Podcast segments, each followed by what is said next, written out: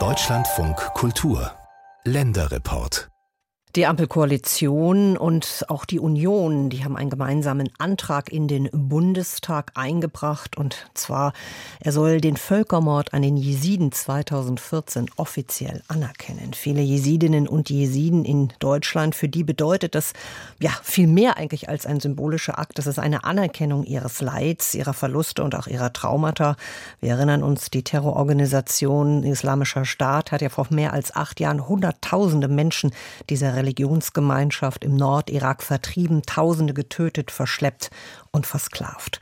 Und als erstes Bundesland hatte damals Baden-Württembergs Ministerpräsident Kretschmann eine ungewöhnliche und außergewöhnliche Rettungsaktion gestartet, über 1100 Jesidinnen und ihre Kinder nach Deutschland geholt.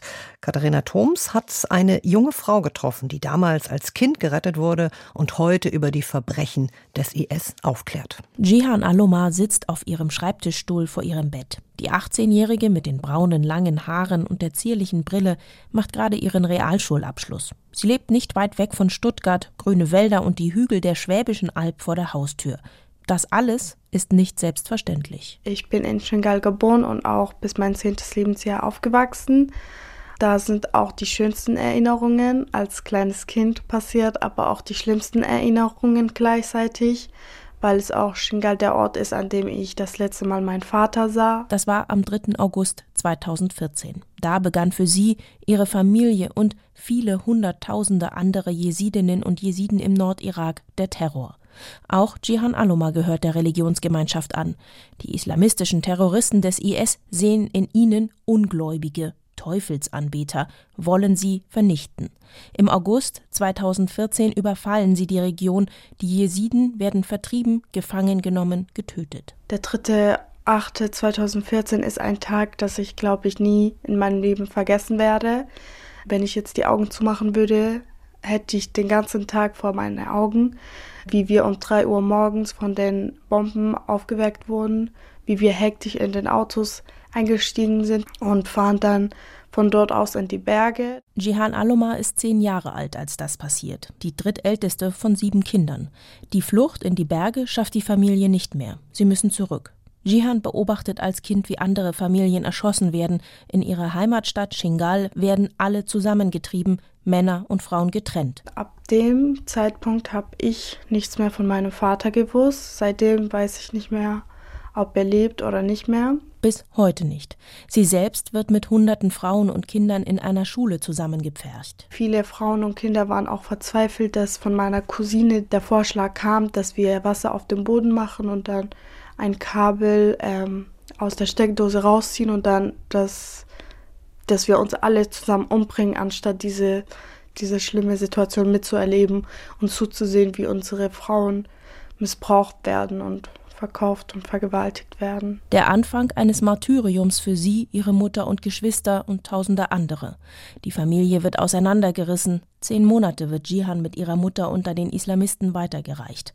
Ihre Mutter tut alles, um sie zu schützen, versteckt sie, schneidet ihr die Haare ab, verbietet ihr zu sprechen, damit keiner der Männer sie als Sklaven verkauft. Es war sehr schlimm für uns, immer und immer wieder von einem Ort in den anderen Ort gebracht zu werden und wir wurden wie Dreck behandelt. Bis zu 7000 Frauen und Kinder wurden im Nordirak verschleppt. Nach UN-Angaben bis zu 10.000 Jesiden getötet.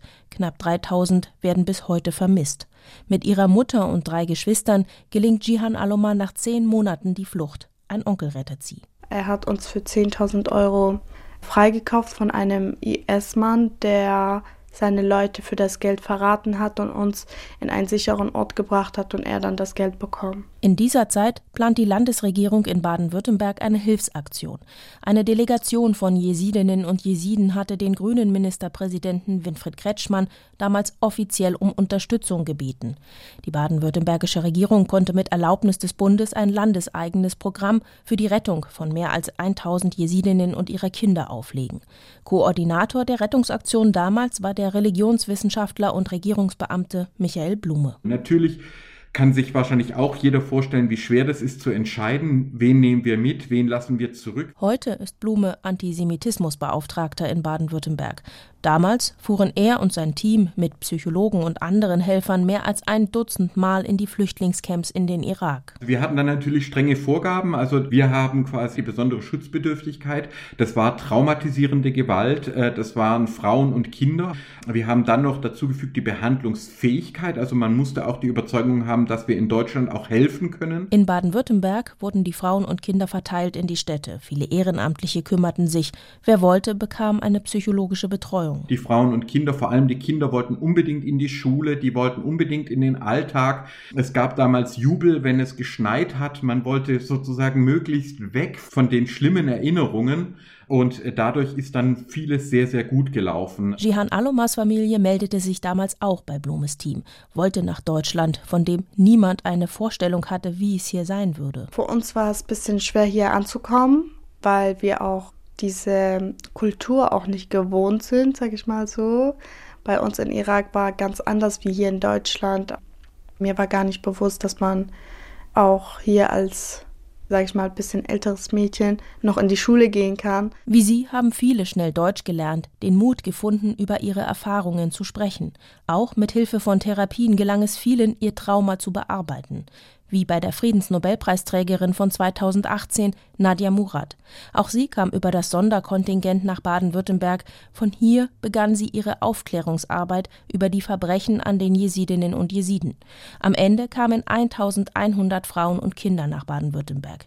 Jihan Alomar geht heute in die Schulen, erzählt dort ihre Geschichte.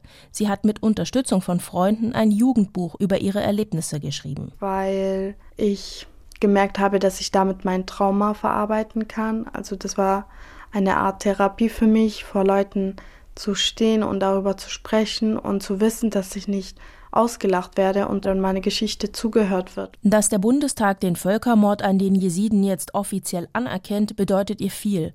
Jihan Aloma ist extra nach Berlin gefahren deshalb. Auch der baden-württembergische Ministerpräsident Kretschmann spricht von einem herausragenden Signal der Gerechtigkeit. Die Vereinten Nationen und das EU-Parlament hatten den Völkermord als solchen schon lange anerkannt. Die Jesiden in Deutschland haben sich vor zwei Jahren mit einer Petition an den Bundestag gewandt. Trotzdem, sagt Kretschmann, ich würde jetzt nicht sagen, das kommt zu spät, weil in der Sache haben wir ja alle zusammen äh, da kein Zweifel dran gelassen, nicht, dass das überhaupt nicht geht, äh, was dort äh, mit diesem kleinen Volk passiert. Also insofern, wenn jetzt aber noch sozusagen formell das auch als Genozid anerkannt wird, ist das schon ein wichtiges Signal, dass der Bundestag da gibt. Baden-Württemberg plant auch ein zweites Sonderkontingent. Denn immer noch leben viele traumatisierte Jesidinnen und Jesiden in Flüchtlingscamps im Irak. Nach Medienberichten stieg die Zahl der Suizide dort in den vergangenen Jahren. Bis zu 200 Härtefälle will Baden-Württemberg aufnehmen. Rund 7 Millionen Euro stehen dafür bereit. Es fehlt noch das Okay von der Bundesebene dafür. Auch Jihan Aloma hofft darauf, weil auch sie noch Verwandte im Irak hat, die dort nicht mehr leben wollen.